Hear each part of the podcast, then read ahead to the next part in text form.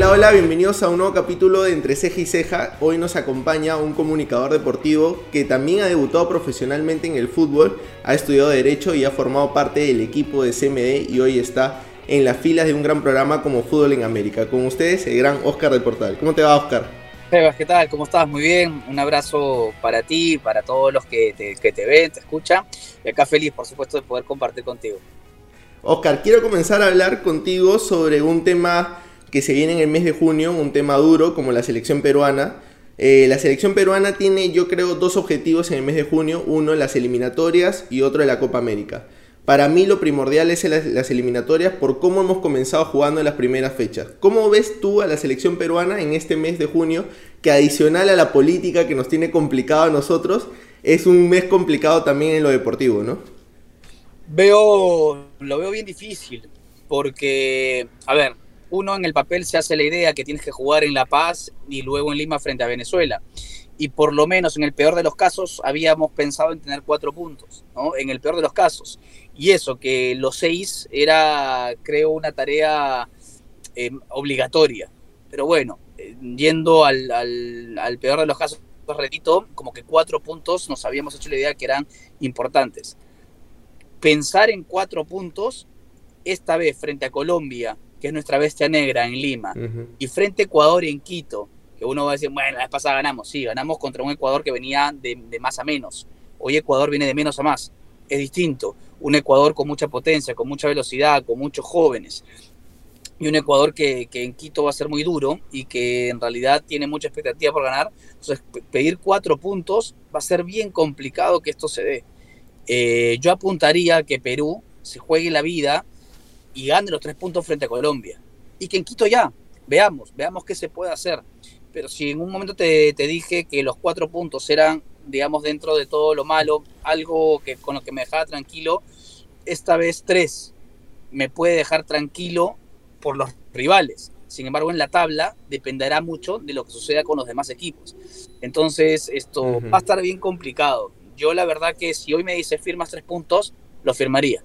Yo lo firmaría. ¿Y, ¿Y sientes que el objetivo de Ricardo Gareca con miras a la Copa América es otro? ¿Es un como una Copa América como la que jugamos en Estados Unidos de probar otros jugadores? Tal cual, pero, pero hay una diferencia. En aquella oportunidad eh, la Copa América fue para probar, para formar un equipo, para construir un equipo. Esta vez será probar para acoplar. ¿no? Uh -huh, hay, hay, una uh -huh. diferencia. Acoplarte es mucho más fácil o menos complicado que recién estructurar, ¿no es cierto? Entonces creo que hay algo importante y por eso la convocatoria dentro de la lista de 50 de muchos jóvenes y por eso la convocatoria también en la, en la lista de 23 o en la lista de 28 para esto, esta fecha doble de jóvenes como Tábara, como Lora, por ejemplo. ¿no? Eh, sí me hace un poco de ruido que ante las lesiones de algunos jugadores no hayan sido convocados, por ejemplo, Gaby Costa. Si bien uh -huh. es cierto, recién ha comenzado a jugar nuevamente después de, de, la para del torneo esto chileno, eh, igual es un jugador importante, ¿no es cierto? Y que ya está habituado a jugar de extremo y cuando está en la selección lo ha hecho bien. Eh, y ante estas ausencias, también la, la no convocatoria de Hover, pese a su buen momento, habla pues que no solamente hay convocatorias por un tema futbolístico, sino algo más que desconocemos, o que conocemos, y que como no tenemos pruebas, no podemos... Claro. ¿Te sorprendió la lista 23 del Tigre Gareca? Eh, me sorprendió con este Cartagena. Me sorprendió y me preocupó bastante. Bastante porque, claro, en esa posición están Aquino y Tapia. Pero asumiendo uh -huh. que Gareca plantea, planteará el 4-3-3, ¿no es así? Con Tapia, Aquino y Otún. Quiere decir que necesitas por lo menos un suplente de Tapia y Aquino. Y en esa lista de 28 no había un solo suplente. No existía un suplente. Uh -huh. Uh -huh todos los volantes eran más de corte funcional, no de tanta marca como Aquino y Tapia. Y además Tapia viene del desgarro.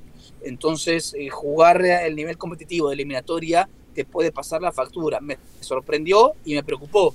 Ahora con la convocatoria de Arias, que obedece raramente a, a lesiones de jugadores más de extremo, uh -huh. y un poco más tranquilo, porque el nivel del Chaca eh, eh, es bastante bueno y además sería importante en caso de necesitarlo en Quito. Merecía ahí estar en la selección Gilmar Lora, Renzo Garcés, merecían ya. A mí me hace un poco de ruido, te, comento de manera personal, la lista 23 en el lado del lateral derecho. ¿Por qué 3? Si ya tienes Advíncula y Corso y Amar a Lora, más allá de su buen momento, o, de, o yo creo que ya le tocaba un poco a Corso descansar en esta, en esta fecha doble, ¿no? O no sé cómo tú lo ves desde tu lado, ¿no? Eh, eh, ¿Sabes lo que pasa? Que eh, yo creo que Gareca lo hace porque va a poner a Advíncula, obviamente, y necesita un jugador con experiencia mundialista y eliminatoria como Corso ante cualquier situación. Y a Lora llevarlo de a pocos. Entonces la idea de Gareca es convocarlo, no creo yo porque lo va a utilizar de todas maneras, simplemente para que sepa qué pretende el técnico, qué requiere, cuáles son los movimientos que, que se entrenan, para cuando sea la Copa América no vaya de cero, sino que vaya ya con una, con una idea.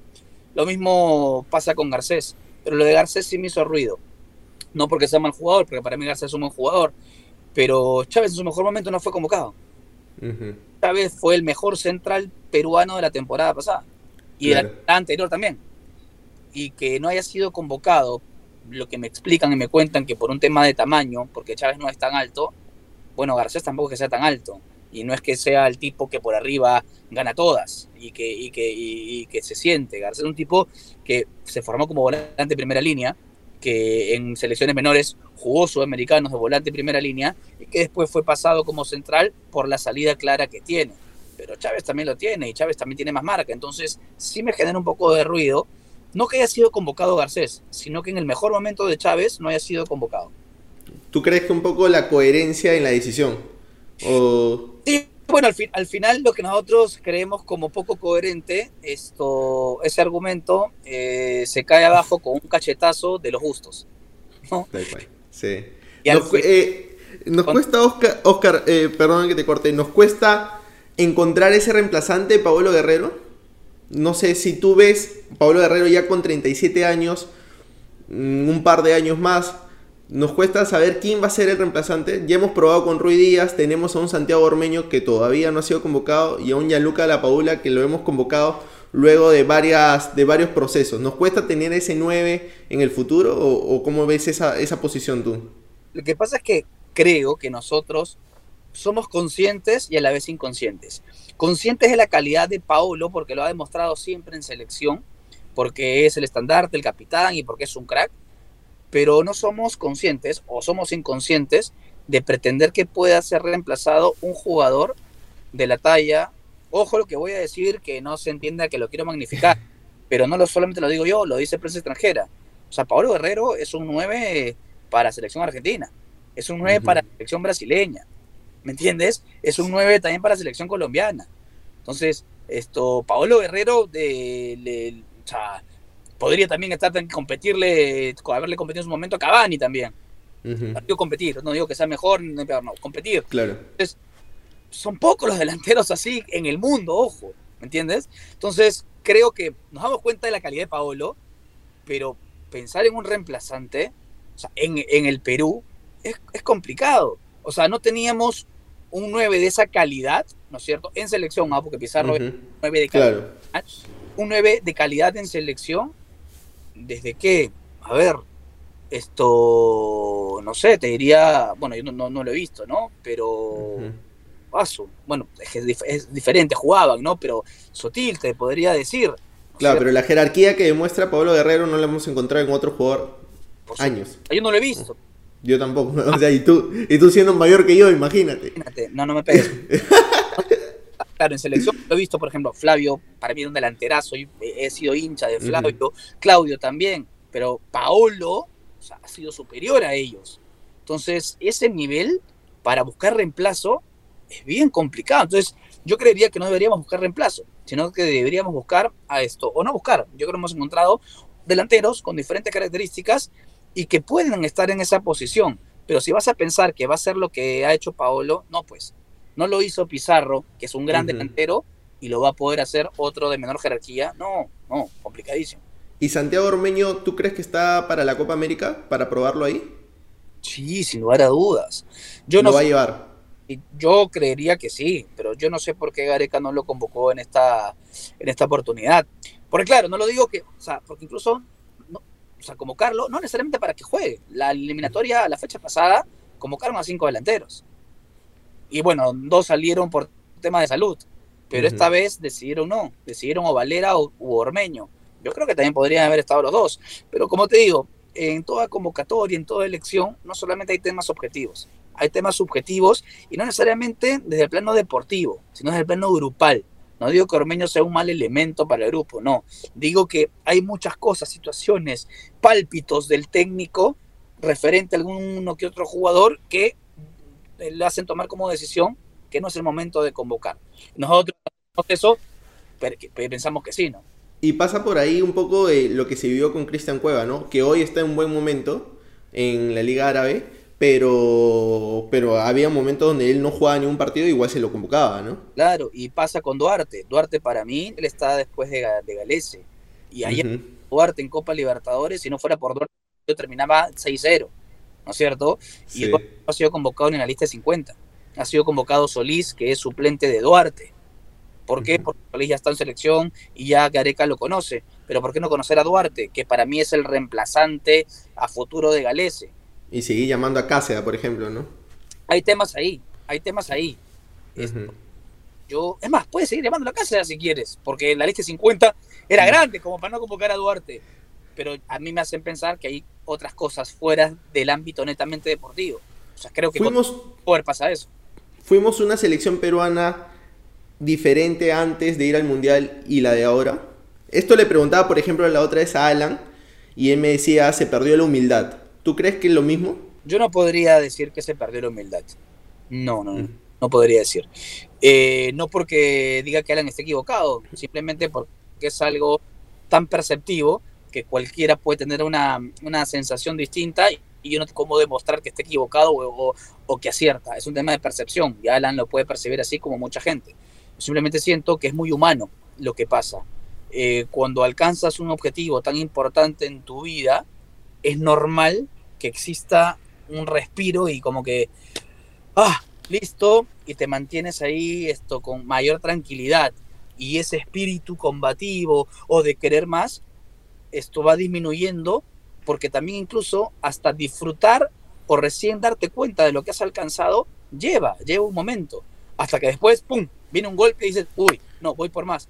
Y eso creo que ha pasado con estas fechas yo por eso no digo que no podría decir que es un tema de humildad, diría que es un tema muy humano de saber en qué situación te encuentras y a partir de algo determinante o de algo que suceda, nuevamente emprender el rumbo. O sea, digamos que te contratan en el medio que querías estar siempre, ¿no es cierto? Y que hoy por hoy te esfuerzas, te amaneces, haces mil cosas, tu chamba, grabas, invitados y todo. Y estás luchándole, peleando y haciendo mil cosas hasta que llegas a tu objetivo. De todas maneras hay un estado de calma, ¿cierto? De disfrute, de ver lo que has logrado. Y eso, que está muy bien, te puede llevar a no seguir haciendo lo que venías haciendo, por falta de humildad, sino porque es, es muy humano, te repito, es, es, una sensación muy normal esto, visualizar y, y, creerte lo que, lo que has hecho. Entonces, claro, y en ese interín pueden pasarte cosas como esto, perder partidos, perder la concentración, esto, no estar jugando como lo venías haciendo, es, es muy humano. Y, y, además, yo creo que estas primeras fechas nos puede servir también como un cable a tierra, como tú dices, y hacer ese, ese, ese cambio de mentalidad y volvernos a, la, a, a creérnoslas, ¿no? Claro, claro, lo que pasa es que, que generalmente nosotros decimos cuando no seguimos en, en, en la misma marcha y con, con, el mismo esfuerzo, ah, ya se la creyó. Esto, uh -huh. Y nos pasa a todos, ¿ah? yo también puedo haber dicho más y falta humildad, pero después lo que hago es una autocrítica y cuántas veces me pasó a mí que llegué en objetivo y como que me puse tranquilo. Y era mi zona zen de disfruta, y de repente ¡bum! se me pasaron un par de trenes. Uh -huh. Cuando me doy cuenta de eso, vuelvo al ruedo. Por digo, y yo y digo, no fue por falta de humildad, no fue por falta, por, por decir, ah, ya me agrandé, ya estoy. No, simplemente fue un, un, una, esto, una etapa, una etapa sana. O sea, no podemos ir a, a 100 por hora todo el rato. Hay momentos para meterle neutro, para meterle velocidad crucero, y de pronto cuando nos metemos en un bache, uy, no, saco la velocidad crucero y comienzo nuevamente. Claro. Oscar, ¿y por qué nos cuesta tanto la Copa Libertadores? Eh, yo, bueno, hay dos cosas. Hay un tema mental que es fundamental, que es fundamental, porque, a ver, la vez pasada yo eh, tuve la oportunidad de, de, hacer un curso, bueno, en realidad un día nada más, hice este curso rápido sobre programación neurolingüística, sobre la importancia y la potencia de las palabras. Y yo entiendo, y es más, yo también me he expresado de esta forma. Cuando decimos somos inferiores a tales equipos, tenemos menor nivel, pero que hay, hay que ir a competir, ¿no es cierto? Entonces, el del jugador peruano que lee y escucha, o de cualquier jugador que lee y escucha, dice, ah, somos menos. Entonces, si tú te sientes menos y te sabes menos... Ya vas como que con la derrota encima, ¿no? O sea, la intención de la comunicación es que te sepas menos para que corrijas tus errores o los minimices y poder ganar. O sea, la intención está buena y todos queremos eso. Pero cuando te dicen, oye, eres menos, ¿cómo te sientes? Ya vas derrotado. ¿Entiendes? Y creo que la comunicación podría ser distinta. Entonces, no decir somos menos, decir esto de repente, sí, ese equipo esto viene demostrando cosas, pero justamente ese día nos vamos a preparar para combatir y ser mejores. Ese día, digamos ese día, ¿no? Y creo que hay una importancia. Alguien dirá, ah, es que por un par de palabras, la vez pasada hice un experimento en vivo con Rodrigo Morales en DirecTV y le digo, digamos que haces un programa espectacular. Y yo te digo, esto lo hiciste bien, Rodrigo. ¿No es cierto? ¿Cómo te sientes? Bacán. Y si te digo, qué bueno eres, ¿Cómo te sientes? Sí, claro. Al final, de las dos formas te quise felicitar, pero hubo una que te puse el ego arriba, ¿no? Y que te dio sentir poderoso. Entonces, sí es importante cómo comunicamos, porque a través de la comunicación también vamos a hacer sentir más poderoso, esto más empoderado a, a quien estamos dirigiendo o quien estamos solicitando hagan algo. Y lo otro es que necesitas en toda estructura competitiva esto deportivamente hablando, un buen arquero, para mí, ¿ah? un buen arquero, un gran central y un gran 9. Cristal ha competido en varios partidos, tiene un buen arquero, no tiene un gran central y no tiene un gran 9. Tenía el gran 9, tenía el buen 9 de competición internacional, se le fue. Y Cristal hace tiempo no tiene un gran central. Tiene buenos centrales para el torneo local, por supuesto. O sea, Merlo, González, Chávez son buenos centrales para el torneo local. Pero a mí me hubiera gustado, y lo digo hace, desde hace tres años más o menos, o más, desde que llegó Merlo, que Cristal para un torneo internacional necesita un gran central. O sea, un gran central que podría jugar en otro equipo internacionalmente. Y hoy no lo tiene. Que, que sí ha pasado con el 9, ¿no? Porque Argentino Junior se lo ha jalado. No es titular habitual Manuel Herrera, pero cuando entra mete gol. Claro, en Melgar cuesta. Bernardo cuesta, ¿no es cierto? Pero uh el central o que tenga oficio de torneo internacional y que sepa que va a rendir, o que sea un central ya de mayor calidad, un central de selección. O sea, necesitas un central de selección. Y Cristal no lo tiene. Y hace mucho no lo tiene. A mí lo que me hace ruido un poco es la Liga 1. Estamos a un nivel que no podemos competir en la Copa Libertadores o en realidad pasa por ahí, por como tú dices, por lo mental, ¿no? Porque, por ejemplo, Sporting Cristal se pasea en la Liga 1, saca diferentes, pues, gran, gran ventaja en cuanto a puntos, va a jugar y solo le puede hacer puntos a rentistas. Ha competido, sí, contra Racing, ha competido de local contra Sao Paulo, pero no puede ser posible que haya esa brecha tan gigante en nuestra liga a comparación de la Copa Libertadores. La otra vez también hablaba con unos amigos y decía, no puede ser que la liga peruana esté debajo de la liga venezolana, que los equipos venezolanos comienzan a, robar puntos hasta clasificar posiblemente a un octavo de final, ¿no? Ya, eso, ese es el ejemplo perfecto de que la Liga 1 no está tan, tan por debajo de lo que creemos. Yo pensaba igual que tú, ¿ah? Y la vez pasada tuve la oportunidad de hablar con Baccarini, de hablar con el comando técnico de la selección, no estaba Gareca. No solamente yo, eh, mm. comunicadores, nos invitaron a una charla. Nos dieron una charla esto, donde hicieron un estudio de la intensidad y los recorridos que había en el torneo peruano. Y de la intensidad y los recorridos de los equipos peruanos en Copa Libertadores. Era muy similar. Yo pensé que había diferencia y que los equipos peruanos corrían menos que los equipos de otros países. Y no. Claro. Está parejo. Incluso a veces hay equipos peruanos que han corrido más internacionalmente que otros equipos. Y, y la intensidad o el ritmo de la liga peruana, el ritmo no, esto, los recorridos o la velocidad en la liga peruana comparado con estos torneos internacionales son similares. Pero Oscar, se ve mucho más lenta la liga peruana. ¿Sabes lo que pasa?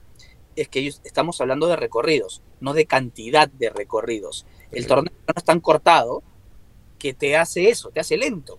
Claro. Te hace un juego de pura fricción. Claro, pero cuando hay que poner velocidad, cuando hay que recorrer, estamos ahí. El tema es la cantidad de repeticiones que haces por partido. Y que, pero cuando igual el equipo peruano va a competir, lo hace. Lo hace. El tema es, y yo justo yo les preguntaba a los chicos de la selección, una cosa es cuánto recorres y otra cosa es cómo lo recorres. ¿No es cierto? Hablamos de la eficiencia, ¿no es cierto? Y creo que eso es lo que está faltando, además del tema mental. Porque como dices tú, o sea, la liga venezolana no es una buena liga. Hay equipos mexicanos, esto, cuando los hemos enfrentado, que en, el papel eran muy eran inferiores, sin embargo nos han, nos han ganado, nos han eliminado o nos han sacado puntos. Y ellos han competido con otros rivales. ¿Por qué? Porque sí se la creen. Sí se la creen en realidad. Sí saben que son capaces de hacer algo importante. Y creo que a Cristal le pasó con Racing, que en el torneo pero no está acostumbrado a que si falla, ya vendrá otra. Creo que cuando ha fallado contra Racing o contra Rentistas, automáticamente decir, miércoles, me fallé la única oportunidad que tenía. No, no, te fallaste una, bueno, vas por otra. Entonces, por eso digo que el trabajo mental es importante. Es más, creo que Gareca es el gran ejemplo del trabajo mental. Creo que esto, Freddy Ternero, es un ejemplo, fue un ejemplo del trabajo, mental. ¿Cierto? O sea, uh en su momento con Cristal en el 97, un gran ejemplo del trabajo mental. O sea, cuando te la crees, olvídate, olvídate, puedes perder también, pero tienes una confianza tal que así nomás no se te va. Ojalá, y hablando de que te la crees, ¿te la creíste dejar el fútbol profesional y meterte en la comunicación deportiva? Es que, para, ¿sabes que para mí no fue difícil? ¿No? lo que pasa o sea, por ejemplo, ah, no sé, tenías 10, 15 años, no, no pensabas cuando jugabas al fútbol ser deportista profesional, jugar en Europa, ir a la selección. ¿Tú lo hacías por...? O sea, A, veces decía, ah, sí, ya, cuando jugaba en selección y todo, pero nunca lo tomé con la... A ver, con la seriedad sí, porque sí me he cuidado siempre. Es más, si tú me dices que mañana hay una pichanga, ya acaba la, pandemia, y me dices que mañana hay una pichanga a las 9 de la mañana, yo hoy me voy a acostar temprano, voy a comer bien y no voy a tomar una sola gota de alcohol. Ojo, es una pichanga. Sí, pero las pichangas las quiero jugar bien. ¿Me entiendes? Entonces, cuando jugaba fútbol de manera competitiva, era lo mismo. O sea, sí lo tomaba seriamente. Lo que quería decir es que a mí me encantaba jugar y me encanta jugar me encanta jugar, me encanta hacer deporte, entonces, pero nunca me, me, programé o me hice una línea de carrera en el fútbol. Las cosas llegaron cuando tuvieron que llegar, pero yo cuando tenía 15, 14, 16, me decían para ir a la U, Alianza, Cristal, y yo no iba. ¿Por qué? Porque quería jugar con mis amigos del sueño. Porque quería jugar con mis amigos del colegio. Entonces en el sueño entrenaba lunes, miércoles y viernes, y con mis amigos del cole martes y jueves. Si me iba a Alianza, la U, a Cristal, tenía que entrenar todos los días. Y me iba a perder jugar con mis amigos. Y para mí es importante. Disfrutabas el momento exacto. Si hubiese pensado de manera más profesional, obviamente hubiese yo, chicos, no puedo jugar con ustedes y voy a lo otro porque quiero mejorar. No, no pensaba ¿Y cómo haces ese salto a la pantalla? Eh, porque bueno, hubo un momento en que ya esto vine, bueno, primero fui a Brasil, después regresé, estuve en Cristal, pero yo estudiaba al mismo tiempo y hubo un momento en que no podía estudiar ni entrenar bien a la vez, o sea, llegaba cansado al entrenamiento o estudiaba y me quedaba dormido por el entrenamiento. Entonces no hacía las dos cosas bien. Así que decidí dejar el fútbol para dedicarme 100% a los estudios y cuando tomo esa decisión, eh, había, bueno, esto, Raúl Gómez, que era productor de CMD, me llama y me dice, oye, deja esto, ¿ya no vas a jugar? No, te quiero proponer esto para que puedas hacer un casting de conducción de un noticiero. Y así fue. Y él como me había entrevistado varias veces y cuando yo había declarado, de hecho que había hablado de manera fluida. Entonces me, llamaron y hice el casting y lo pasé bien. ¿Y, es difícil hacer el cambio de pantalla de cable a TV abierta? Hoy en Fútbol en América es otra la responsabilidad. Por ejemplo, no sé qué tanto un periodista deportivo o un comunicador deportivo, eh, el hacer una crítica a un dirigente, hacer una crítica sobre una situación, qué tanta responsabilidad eh, has asumido sobre ese, ese escenario, ¿no? Porque hay muchos comunicadores deportivos que solo es el resumen de la fecha, ganó este, ganó otro, y hay otros comunicadores deportivos que van a la vena, que no les importa si mañana más tarde la, eh, no sé, la hinchada los critica o no los critica, o el dirigente toma medidas contra él, sin más allá es comunicar la verdad siempre, ¿no?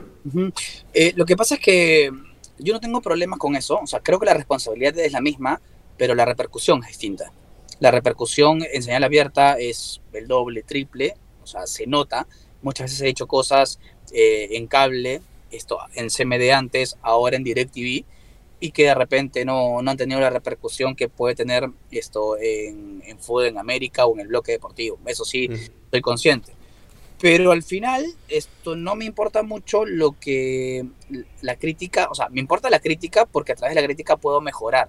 Incluso tuve un episodio donde una, una chica me escribe y me dice, Oscar, te sigo. así me puso, ¿ah? no te voy a mentir. Y voy a decir tal cual. Me encanta cómo comentas, sin embargo, hoy te sentí violento no porque hayas dicho una mala palabra, sino por tus gestos y tu tono. Y fue una crítica que hice seguramente, no, ahorita no recuerdo a quién, pero me imagino que al señor Lozano o al señor Lozano. Y sabes que tenía razón, porque yo normal puedo criticar al señor Lozano o al señor Chiri, pero no tengo por qué faltarles el respeto. Y, ya, y cuando lo he hecho, he hecho mal, pues.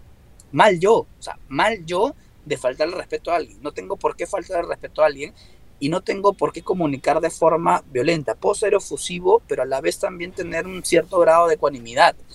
Y ese día la pasión me desbordó, seguramente por una injusticia, porque la injusticia me toca a fondo. Y cuando comuniqué lo hice tan molesto seguramente, porque no me di cuenta, me di cuenta gracias a esta televidente, que le transmití eso. Entonces hay que tener, debo tener más cuidado con esas cosas. Eh, y, cuando critica algo no necesariamente me tengo que ir a, la, falta de respeto, ¿no? Porque no, al contrario, ahí estoy hablando peor de mí que de esto, la capacidad dirigencial que puedan tener. O sea, puedo hacer una crítica sin necesidad de falta de respeto. Y ahí sí, y he pedido disculpas, ¿ah? He pedido disculpas porque no tengo reparo en pedir disculpas cuando me equivoco. Y me equivoco bastante en cuanto a eso.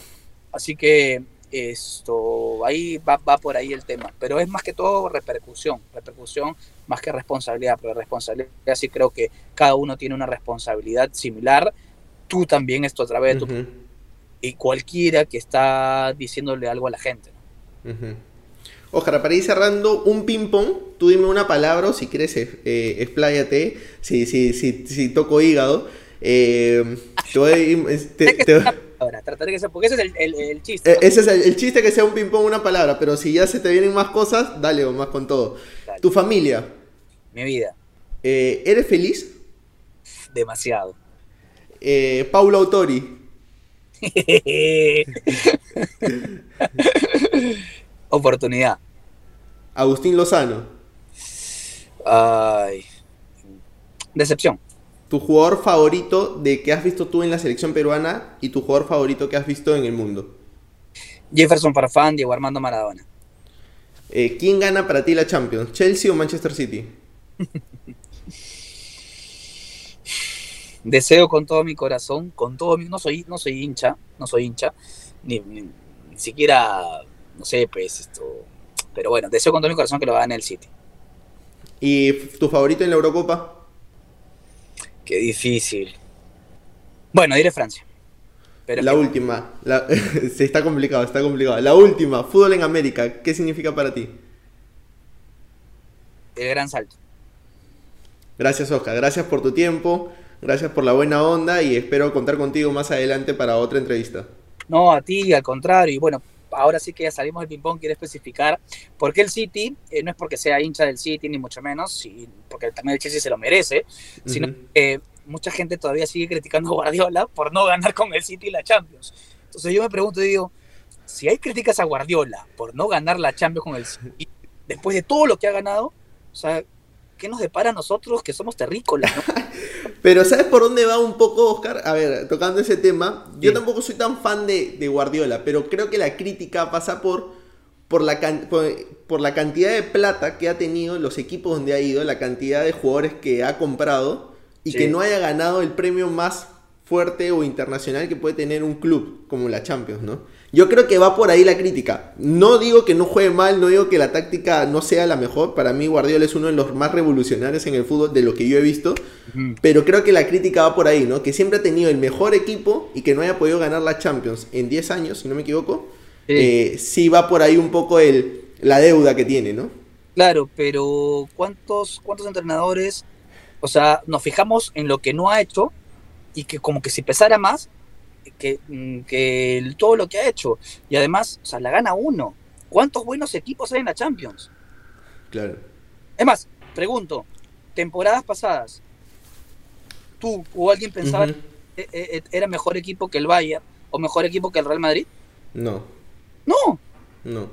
O que el PSG incluso. No, yo he crecido con el Manchester City eh, que antes de La Plata, donde era un equipo de media tabla. ¿Me entiendes? O sea, esto, o sea, ya, y además, el City de Guardiola del año pasado y del anteaño pasado, pregunto, ¿tú podrías asegurar era mejor equipo que cualquiera? No. No, están ahí con el PSG, con el Real. Con el Bayern, con el Real. ¿Me entiendes? Entonces, o sea, uno dice, sí, ha comprado, ha gastado. Está bien, pues, pero a ver, si tú fueras técnico, te dan para elegir ser técnico de uno de los equipos, ¿no es cierto? No, no el City de hoy, del año pasado, del anteaño. ¿Eliges al City por encima del Real Madrid? ¿Eliges al City por encima esto del PSG, que tiene también a Neymar, que tiene también a Mbappé? ¿Al de Liverpool? Entonces, no, entonces, ¿qué, qué, onda? Quizás es un poco de los celos del éxito, ¿no? por eso quiero que lo gane. Porque, o sea, ¿te imaginas si al mejor de todos le exigimos más? O sea, caracho, a nosotros que nos pueden exigir. no, a ti te van a pedir el rating, pero del fondo hay sitio, el rating de Gisela, ¿no? Felizmente, yo ni eso sé. Eso se lo dejo a Richard, a Eric, que están ah, Yo me crié sin pensar en el rating. Y así continuaré, te lo juro. Así que no tengo ningún problema con eso. Listo, Oscar, gracias. Gracias por tu tiempo y por la buena onda. No, a ti, Sebas, que te siga yendo súper bien. Cuídate mucho. Un abrazo, gracias. Gracias, chao, chao. Bueno amigos, esto ha sido un capítulo más de Entre Ceja y Ceja. Hemos tenido un gran invitado, siempre con una buena onda, Oscar del Portal. Ya saben, no se olviden de suscribirse, de darle like, me gusta y vamos a tener más invitados de gran calidad. Un fuerte abrazo y esto ha sido todo por hoy en Entre Ceja y Ceja.